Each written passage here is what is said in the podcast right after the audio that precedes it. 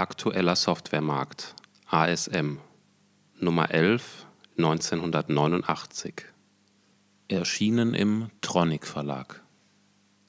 Seite 10 Überschrift Die Schöne und das Biest. Programm Shadow of the Beast. System Commodore Amiga Atari ST Preis ca. 119 DM Lieferumfang zwei Discs, ein Poster und ein Shirt von Roger Dean Hersteller Psygnosis Liverpool England Muster von Dynatex Holzwickede Hurra, es ist soweit. Shadow of the Beast von Psygnosis liegt uns nun endlich in der komplett fertigen Version vor. Psygnosis hat das Teil mit viel Tertä und Jubelei als Spiel des Jahres angekündigt. Dementsprechend fielen auch die Beilagen der Verpackung aus. Neben den zwei 3,5 Zoll Disketten befindet sich noch ein von Roger Dean entworfenes T-Shirt sowie ein Poster desselben Designers in der nicht gerade platzsparenden Verpackung. Ob die weiche Ware auch so pompös wie die Verpackung ausgefallen ist, könnt ihr in den folgenden Zeilen nachlesen. Die Jungs von Reflections haben mit Beast ein Programm veröffentlicht, das von der technischen Seite her alles bisher Dagewesene in den Schatten stellt. Der ganze Bildschirm wird in 13 Ebenen absolut soft gescrollt. Über 32 Farben werden auf einmal gezeigt. David Whittaker ist für die fantastische Musik dieses Games zuständig gewesen. Über 900 Kilobyte verschluckt die mystische Klangorgie, deren wahre Qualität erst über eine Hi-Fi-Anlage richtig zur Geltung kommt. Meines Erachtens eines der besten Whittaker-Stücke überhaupt. Sprite-mäßig geht's auch ganz schön ab. Der Grafiker dieses Games durfte sein Können an über 130 Gegnern unter Beweis stellen. Dabei scheint es fast schon selbstverständlich zu sein, dass viele der gegnerischen Sprites drei Viertel des Bildschirms füllen und sich darüber hinaus auch noch flüssig bewegen. Das Biest selbst ist zwar zeichnerisch ganz gut gelungen, doch animatorisch, bei den Schlägen, Sprüngen und Tritten, wurde Mist verzapft. All diese Superlative verbrauchen natürlich Speicher und das nicht zu knapp. Vier prall gefüllte Megabytes benötigt die ungecrunchte Version unseres Beasts. Glücklicherweise brachten es die Programmierer fertig, die 4 Megabyte auf 2,2 Megabyte zu verkleinern, so dass Shadow of the Beast auf zwei hochformatierten Schnellladedisks ausgeliefert wird. Unser Held, das Beast, entstammt einer misslungenen Kreuzung zwischen Mensch und Monster. Diese grausame Tat geschah in der Metropole des Fantasylands Nekropolis. Ihr, als geschändigtes Monstermenschlein, weiblichen Geschlechts wohlbemerkt, wollt dem megafiesen Oberbiestling nun kräftig eins über die Rübe ziehen. Schließlich ist er derjenige, der euch die ganze Chose eingebrockt hat. Den Rest der Story erspare ich mir und euch. Stattdessen wenden wir uns direkt dem Spielgeschehen von Beast zu. Gestartet wird überirdisch, direkt auf einer schnuckeligen Wiese mit ein paar Bäumen und einem Bergpanorama im Hintergrund. Diese Landschaft scrollt in 13 Ebenen horizontal. Es befinden sich zwei Wege, die nach unten führen im jetzigen Spielabschnitt. Doch um den Brunnen runterzuklettern, benötige ich einen Schlüssel, den ich in einer Baumhöhle zu finden hoffe. Also nach links und in die Baumhöhle rein. Dort sieht's holzmäßig nach Barbarian aus. Allerdings ruckelt das Scrolling nicht.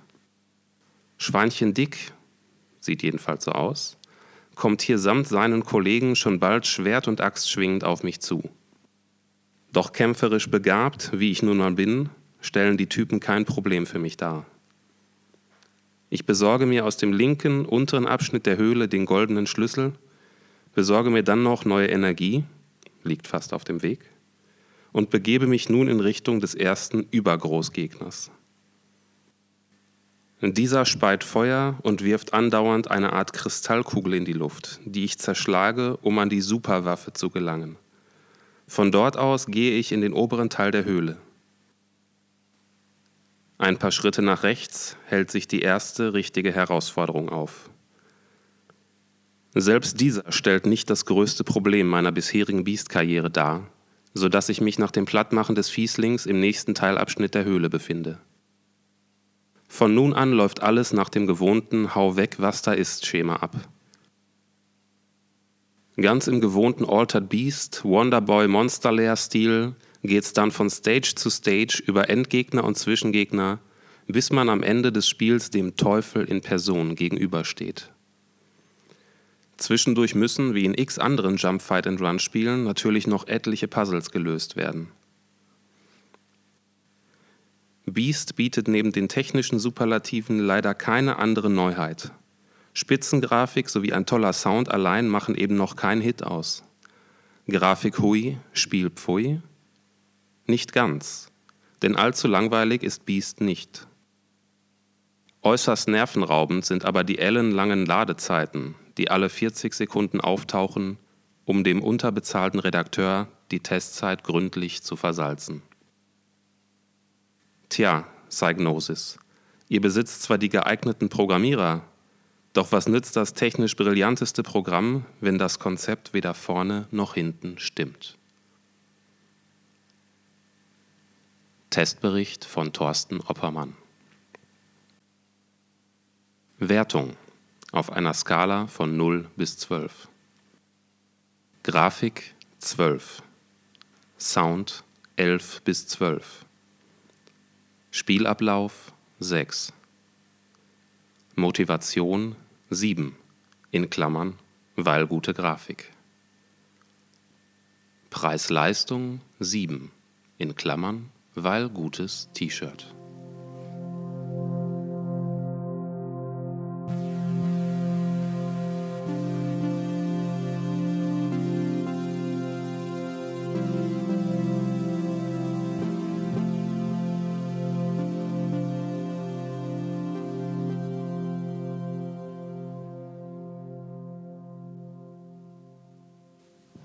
Happy Computer. Zweites Spiele-Sonderheft. 1986. Erschienen im Markt- und Technikverlag. Seite 48. The Pawn.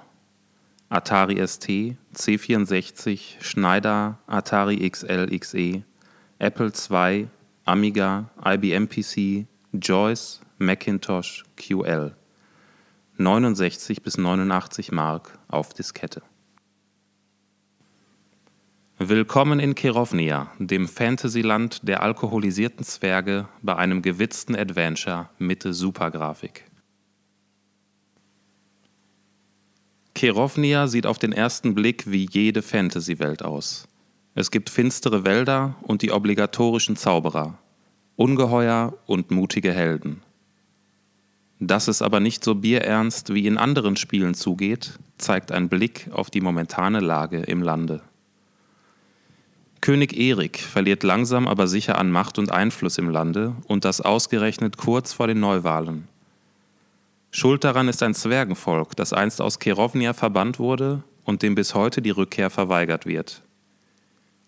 Diese Zwerge brauen aber den besten und stärksten Whisky weit und breit, gegen dessen Genuss die Bevölkerung herzlich wenig einzuwenden hätte. Doch Erik bleibt hart und lässt die Zwerge nicht ins Land. Just zu diesem Zeitpunkt werden sie auf mysteriöse Weise von der normalen Welt nach Kerovnia geschleudert. Im Gegensatz zu anderen Abenteuerspielen wird bei The Pawn kein festes Ziel vorgegeben.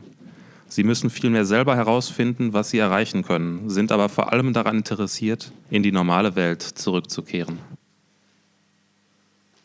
Das Spiel bietet einige komfortable Spezialbefehle, Sie können zum Beispiel Vorder- und Hintergrundfarben des Textbildschirms und die Textgröße bestimmen. Letzteres ist wichtig, wenn man seinen ST an einen Farbfernseher anschließt. Mit dem Kommando Text Size wird von 80 auf 52 Zeichen Darstellung umgeschaltet. Die zehn Funktionstasten des Atari können frei mit oft benutzten Kommandos belegt werden. Sie müssen so nicht andauernd Standardphrasen eintippen. Ein 44 Seiten starker, spritzig geschriebener Roman führt unterhaltsam in die Handlung ein. Wer sich nicht viel mit Literatur herumplagen will, kann aber gleich zur Lektüre der Spielanleitung schreiten und loslegen. Für verzweifelte Abenteurer gibt es kodierte Hinweise und Tipps, und ein kleines Poster darf auch nicht fehlen, auf dem das sehenswerte Titelbild abgelichtet ist. Wichtige Einschränkung bei der ganzen Sache, ohne Englischkenntnisse läuft gar nichts. Versuche, dem Parser auch die deutsche Grammatik schmackhaft zu machen, schlugen leider fehl. Testbericht von Heinrich Lehnhardt Meinung von Heinrich Lehnhardt The Pawn wird mir immer als Klassiker in angenehmer Erinnerung bleiben. Es war nämlich das erste Spiel, das die Grafikfähigkeiten des Atari ST ordentlich ausnutzte. Die circa drei Dutzend Bilder des Adventures gehören heute noch zum Besten, was auf dem Markt ist. Bei den verschiedenen Umsetzungen wird man hier und da sicherlich Abstriche machen müssen. Die Versionen für QL und Joyce werden wahrscheinlich ganz ohne Bilder auskommen müssen. Das Adventure ist eine ausgezeichnet gelungene Selbstpersiflage. Alles, was Fantasy-Abenteuern heilig ist, wird hier sehr elegant und feinfühlig ironisch auf die Schippe genommen. Zusammen mit dem überdurchschnittlichen Parser ergibt sich so ein unbeschwertes Spielvergnügen. Man kann ganze Sätze eingeben und auch mit anderen Spielfiguren reden. Das Programm ist zwar nicht ganz billig, aber es gehört auch zur Adventure Spitzenklasse. Sowohl Dokumentation als auch Benutzerführung sind vorbildlich. The Pawn wird man Einsteigern und Fortgeschrittenen empfehlen. Wer in Englisch fit ist und ein Grafik-Adventure sucht, das auch anspruchsvolle Texte haben soll, kommt an diesem Spiel kaum vorbei. Meinung von Gregor Neumann The Pawn in irgendeine herkömmliche Kategorie einordnen zu wollen, ist fatale Liebesmüh. Die Programmierer haben scheinbar alles daran gesetzt, um sich von anderen Spielen dieses Genres abzusetzen. Das Ergebnis wild romantisch bis chaotisch, wie es vom Konzept her sein muss. Man ist sich nie ganz sicher, wen das Spiel durch seinen hintergründigen Humor auf den Arm nimmt. Andere Adventures, den Spieler oder sich selbst. Das macht es sehr erfrischend und unterhaltsam, mit The Pawn zu spielen, denn es passiert immer etwas, was man gerade nicht erwartet. Die Texte haben wirklich literarischen Anspruch. Sie sprühen vor Einfällen und ironischen Seitenhieben. Oder kennen Sie ein anderes Adventure, das auf einer Tafel verkündet, dass Sie das südlichste Ende des Spiels erreicht haben? Der Parser konnte mich nicht überzeugen, obwohl ihn alle Welt hochjubelt. Im Zweifelsfall versteht er den Spieler doch nicht, wenn dieser auf eine ungewöhnliche Lösung gekommen ist. Für mich steht dennoch fest, dass The Pawn zu den drei besten Adventures dieses Jahres gehört. Welche die anderen beiden sind, wird hier nicht verraten. Wertung. Grafik 87% Sound und Musik 0% Happy-Wertung 89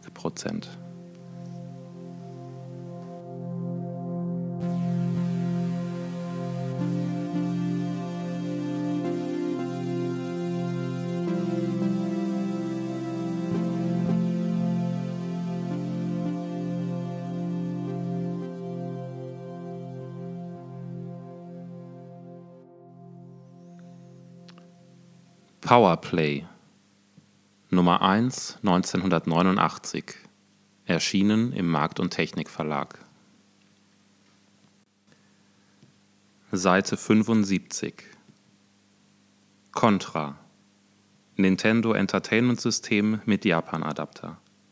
Circa 100 Mark auf Modul von Konami Rauchende Maschinengewehre, überhitzte Laser, knallharte Action. In Contra geht's nicht gerade zimperlich zu. Wie in dem gleichnamigen Spielautomaten ballern sich ein oder zwei Spieler den Weg durch Dschungel, Tunnel und ewiges Eis. In vier der sechs Level laufen sie eine scrollende Landschaft entlang. Dabei schießen die Superhelden massig Außerirdische und deren Einrichtungen ab, weichen Schüssen aus und springen von engen Plattformen. Alle Nase lang fallen eingepackte Extras vom Himmel, die man erst aufschießen muss, bevor man sie benutzen kann. Im Extrawaffen-Geschenkset findet man feine Sachen wie Flammenwerfer, Laser, Dreierschuss und Schnellfeuerkanonen. Zwei weitere Level entpuppen sich als muffige Tunnelsysteme.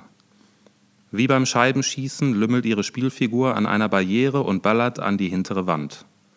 Erst muss man eine besonders gekennzeichnete Stelle treffen, um einen Raum weiterzukommen. Damit das nicht zu einfach wird, schießen die bösen Jungs zurück. Und da jede anständige Invasion mindestens einen miesgelaunten Obermotz zu bieten hat, muss man am Ende jedes Levels gegen eine waffenstarrende Festung antreten. Erfreulicherweise darf man dreimal in dem Level weiterspielen, indem man seinen Ballermann verloren hat. Testbericht von Anatol Locker. Meinung von Anatol Locker. Bis vor kurzem gab es in Deutschland kein gutes Ballerspiel für das Nintendo. Das ist jetzt vorbei. Obwohl das Spielprinzip von Contra nicht gerade taufrisch ist, macht es einen Heidenspaß. Vor allem zu zweit ist die Hölle los.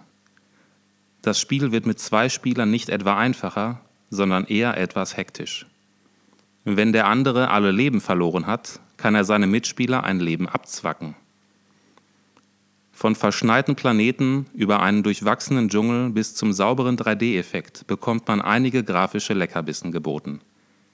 Die sechs großen Levels bieten genügend Spielspaß für lange, heiße Joypad-Sessions. Fazit: Ein Contra gehört in jeden Haushalt. Mein Nintendo wird auf jeden Fall in nächster Zeit damit bestückt.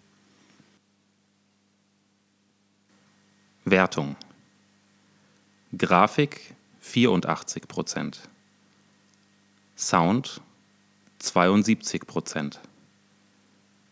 Powerwertung 88%.